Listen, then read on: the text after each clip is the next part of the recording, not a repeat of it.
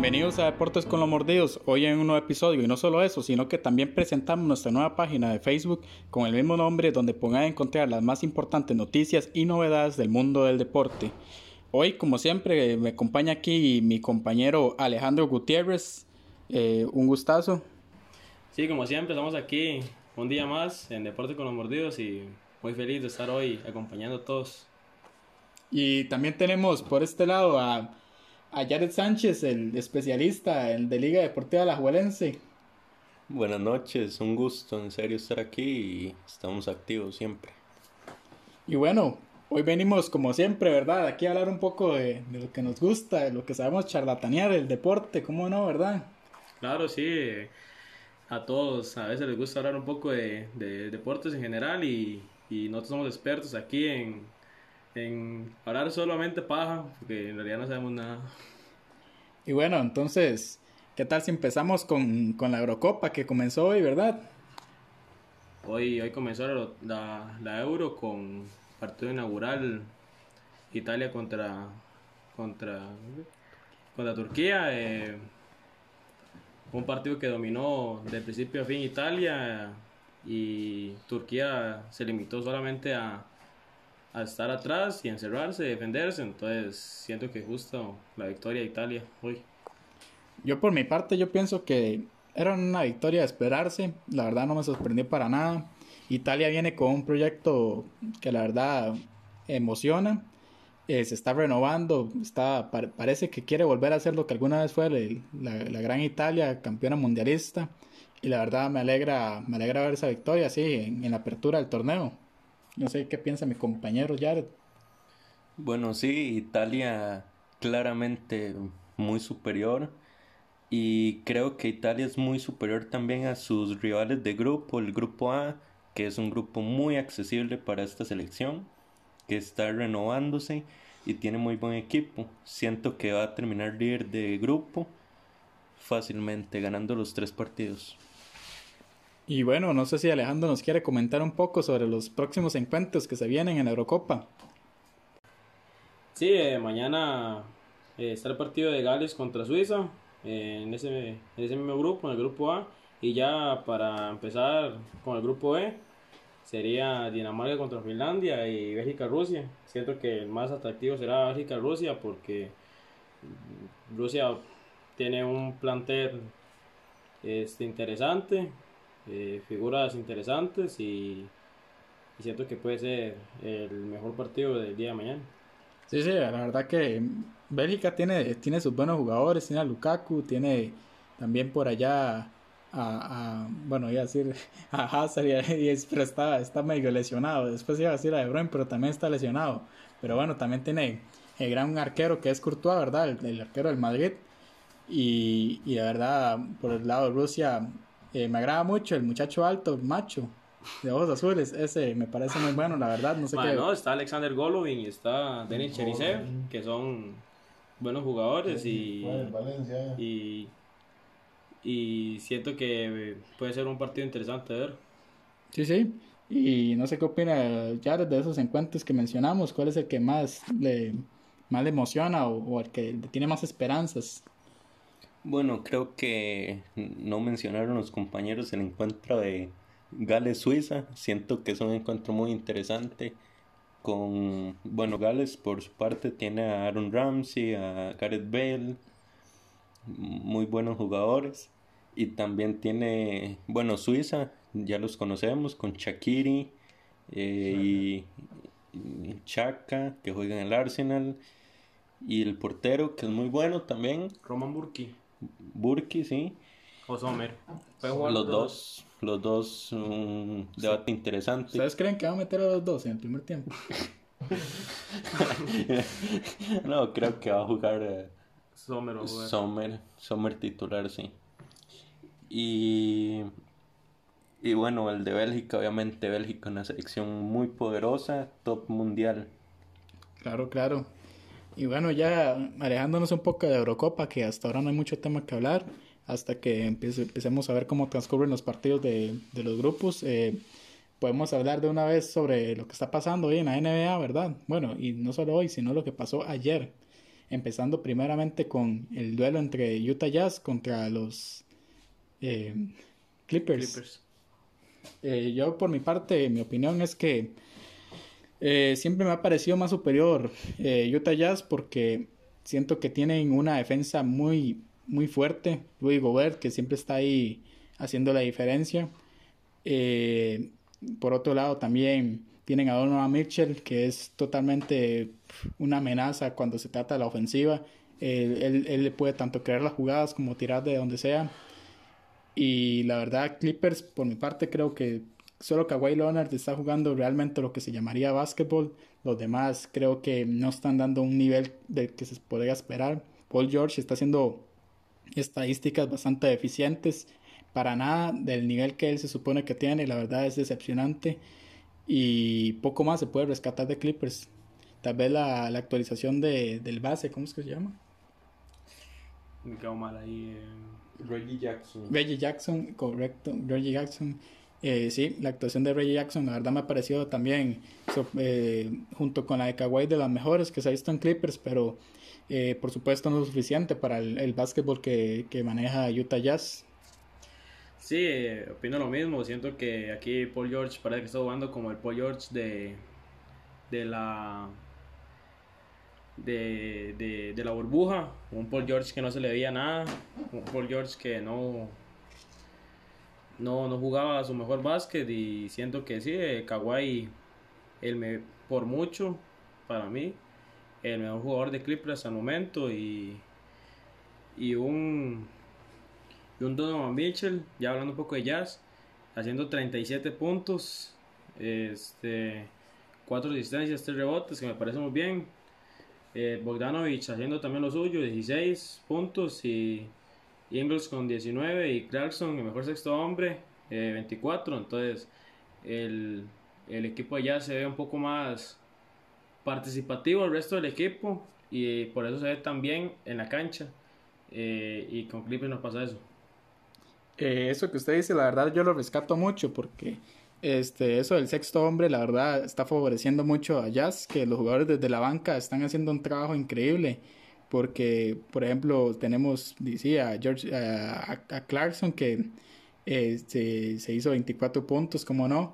Y en las series generales pasadas, los jugadores de la banca de Utah le dieron un respiro tremendo a, a los Jazz. Eh, por el lado de Clippers, la verdad, lo que les dije, no, no tengo muchos más comentarios que decir. Un juego decepcionante de muchos de, de, los que se espera un, un, buen juego. Por ejemplo, lo, lo, de Beverly. Beverly es un jugador que, que se esperaba mucho por lo que se venía viendo en temporada regular. Subach, como no.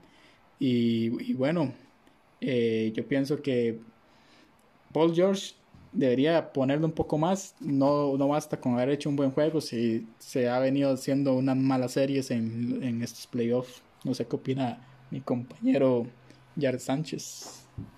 Bueno, podemos hablar mucho de las deficiencias de los Clippers, pero creo que es muy importante ver el trabajo de Utah. Utah con cinco jugadores a doble dígito, que es muchísimo un trabajo en equipo impresionante con tres jugadores a más de 20 puntos. Donovan Mitchell más de 37, bueno, 37 puntos y, y un juego colectivo en equipo, juegan muy bien, eh, rotando, pasando el balón muy bien. Y por parte de Clippers, eh, Reggie Jackson, una sorpresa en realidad, nadie se esperaba cómo está jugando. En el partido 2 hizo 29 puntos.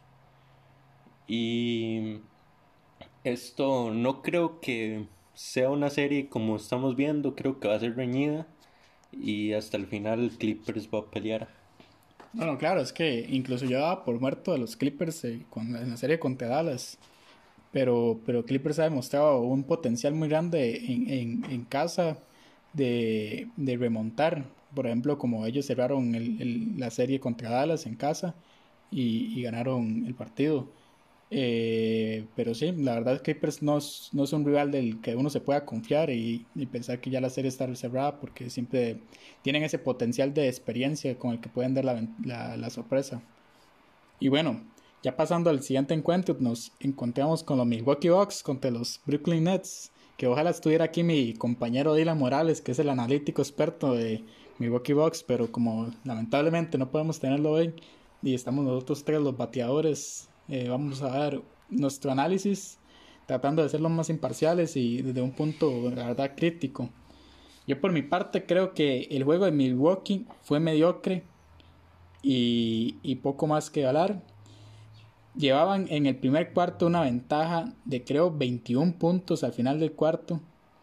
Y, y todo parecía que, que, que, iba, que iba rodando para Milwaukee. Nada más tenían que seguir haciendo lo que estaban haciendo, defender bien y, y no dejar escapar las oportunidades fáciles. Incluso lo de Yanis con los tiros libres, que la verdad fue lamentable completamente. Y más allá de eso, lo, lo que creo que hizo el, el, el, el factor determinante para que el Brooklyn Nets empatara a Milwaukee, o bueno, no empatara, sino quedara tres puntos abajo para el final del segundo cuarto, fue eh, la insistencia de Giannis Antetokounmpo por intentar tirar de tres, que la verdad me pareció algo despreciable, es ese, ese, egoísmo que tenía por, por querer eh, echar el balón desde la, línea de tres, sabiendo que venía fallando los últimos que cinco, cuatro, no sé cuántos. Además, Chris Middleton se le notó un desnivel entre lo que venía viendo, se venía viendo entre el primer cuarto. En el segundo, la verdad, Milwaukee dio un baloncesto desastroso en, totalmente. Y Brooklyn Nets como, como el equipo, el equipo este, favorecido que son, eh, supieron aprovechar esa desventaja de Milwaukee, esos fallos que cometieron y lograron ponerse eh, casi cara a cara contra, contra Milwaukee otra vez. Y bueno, ya el resto del partido es casi que historia. Eh, ahí fue cuando empezó realmente el partido. Se vio un Milwaukee que intentaba recuperarse de lo que había hecho en, entre el primero y el segundo cuarto. Y, Brooklyn Nets que siempre lo, lo que ellos saben hacer eh, buscar anotar, este, intentar mantener una buena, una buena defensa, una defensa rígida, que la verdad me sorprendió, porque yo siempre he criticado mucho lo que es la defensa de Brooklyn Nets, pero supieron defender bastante bien a Giannis y a Chris Middleton desde la, línea, desde la línea de tres, que sabemos que es un hombre muy letal. Y en general, a pesar de, de la victoria de, de, Milwaukee, me parece que pudieron haber dado más. Y, y siento que Giannis eh, le hace falta un poco más de, de valor, de fuerza, de mentalidad dentro del juego para poder desarrollar al 100% su potencial. Eh, yo no sé qué piensan mis compañeros sobre este, esta serie que está muy interesante, que van 2-1 por cierto, eh, uno para Milwaukee, ahora en casa que vuelve, bueno, que vuelve no, sino que va a la serie hacia Milwaukee. Sí, siento que a Milwaukee le falla también un poco juego en equipo. Cuando uno ve que Yanis hace 33 puntos, Milton 35, pero el resto de los compañeros, PJ Tucker hace 0, eh, Brook López hace 3 y Rudy hace 9.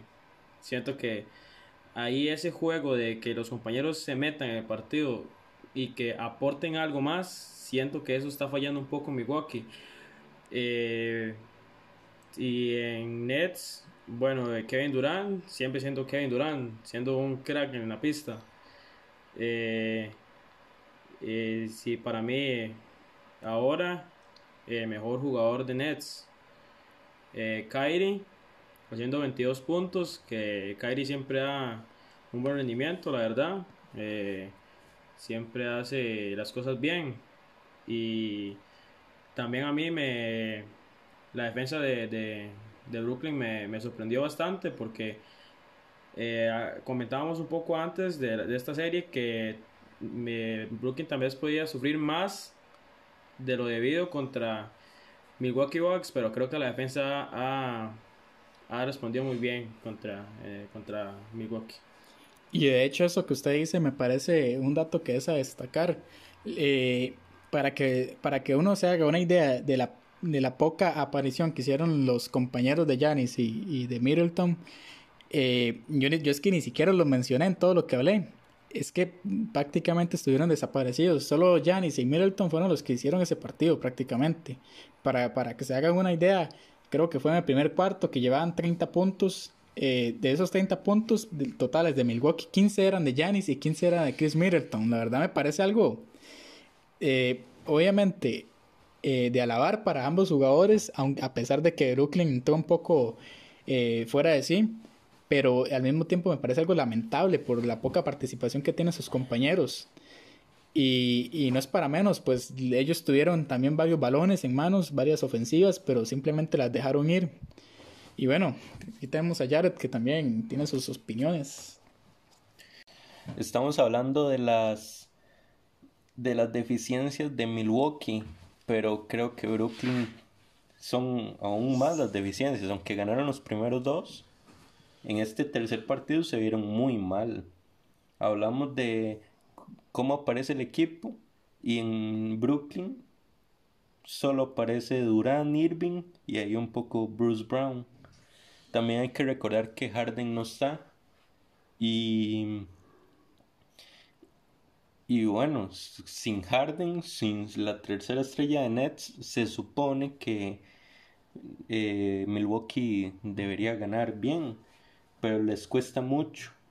Eh, PJ Tucker no hizo un buen partido en la ofensiva, pero en la defensiva creo que hizo un gran partido, porque Kevin Durant hizo 30 puntos, pero con una eficiencia muy baja, 11 de 28 y el básquet no es solo meter puntos, la defensiva gana campeonatos, lo hemos visto muchísimas veces. Los Pistons, por algo le decían los Bad Boys. Y un ejemplo claro es los Lakers de la temporada pasada, un equipo muy defensivo que ganaron el campeonato. Claro, claro, y eso que usted dice eh, me parece a destacar por, por el mismo comentario, el primer comentario de hecho que yo hice sobre esta serie, y es que el partido, bueno, el del partido entre Milwaukee y el juego 3 me pareció mediocre completamente de Milwaukee. Eh, no porque ellos hayan dado un juego muy malo, que bueno, también lo dieron, sino porque Brooklyn dio uno peor, así completamente uno peor. Como le digo, hasta el tercer, mediados del tercer cuarto, yo empecé a ver lo que sí era el verdadero básquet. Antes de eso parecía la mejenga que hacen aquí en la cancha de Pachico, pero eh, no me parecía. Eh, y también lo que dice, lo que dice mi compañero Jared, eh, la defensiva es muy importante y por eso es que yo esta, esta serie casi que todo lo, lo, disponía en lo que era la defensa.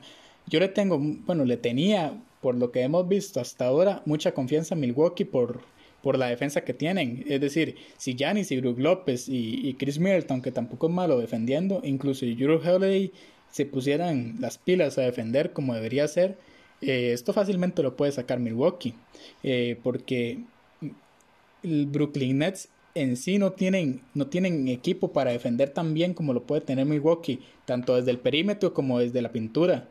Y eso me parece un problema enorme y uno de los peores aspectos en los que se puede ver Milwaukee. Y bueno, eh, parece que vamos a tener que dejar esto hasta, hasta aquí. Y mañana hablaremos sobre los partidos de hoy, por ejemplo el de Filadelfia contra Atlanta y también el de Phoenix Suns, que jugaron hoy contra Nuggets y ganaron. Ah, bueno, no han ganado, pero me espero una victoria ya que Phoenix Suns, por lo que hemos visto, han eh, dominado el partido completamente. Se ven unos Nuggets en, apuros por la, la falta de, de Jamal Murray y Jokic, como siempre, tratando de tirar el, el equipo al hombro, como es de costumbre, y no es para menos, y fue nombrado el MVP, que eso no lo hemos hablado, pero la verdad, desde mi punto de vista, totalmente merecido. Eh, un jugador muy polivalente y que, que, nada, merece todos los elogios que, que, le están dando. Y bueno, hasta aquí el podcast de hoy. Eh, fue un gusto tenerlos a todos aquí, escuchando una vez más el podcast. Y ya saben, ahora nos pueden seguir en la página de Facebook, Deportes con los Mordidos, estamos ahí. Eh, si, si gustan buscarnos con el tag, es arroba deportes con los mordidos. Y ahí pueden encontrar las, novedades del mundo del deporte, de todo tipo, desde fútbol, básquetbol, tenis, boxeo, todo lo que ustedes quieran sobre deporte. Ahí es, es, un, es un mixto lo que, lo, que ustedes pueden encontrar. Y bueno, yo me despido aquí de mi compañero Alejandro. Un gusto haber estado hoy acá con Deportes con los Mordidos. Siempre es un placer que estar aquí y y que me tomen en cuenta y muy contento. Eh, y ojalá estar otra vez el próximo episodio hablando un poco más de, de, los deportes, que es algo que nos apasiona aquí a los a los que estamos en, esta, en este proyecto. Claro, claro, y bueno, eh, también quiero agradecer a Jared por la presencia y, y despedirlo también. No, más bien las gracias a usted, Luis. Siempre es un placer estar aquí y aquí vamos a estar la próxima. Claro, claro. Y bueno, entonces eh, nos están escuchando para la próxima el, el, resumen sobre lo que fue el partido de Phoenix contra Nuggets y el de Filadelfia contra Atlanta. Y nos vemos. Hasta luego.